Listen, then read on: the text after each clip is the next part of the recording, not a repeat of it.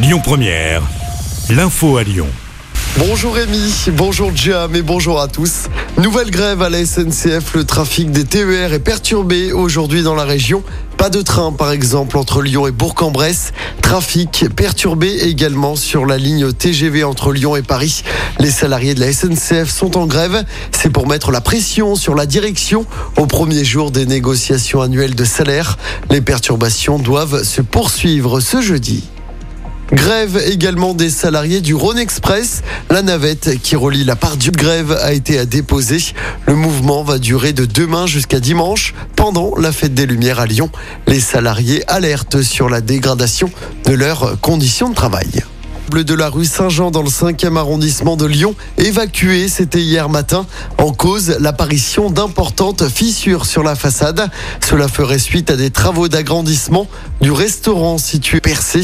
Après le passage des experts, les habitants ont finalement pu regagner leur logement vers 16 h Le restaurant reste fermé. Les agents festés ce soir devant la mairie. Le rendez-vous est donné à 18h, place des terreaux. Les agents, pour rappel, sont en grève depuis près de deux mois.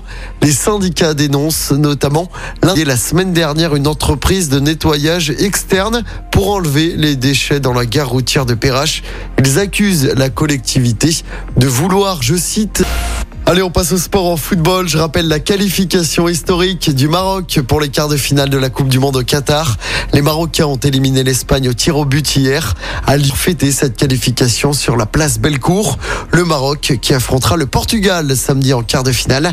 Les Portugais qui ont balayé la Suisse 6-1 hier soir. Pas de match aujourd'hui et demain à partir de 16h avec Brésil-Croatie.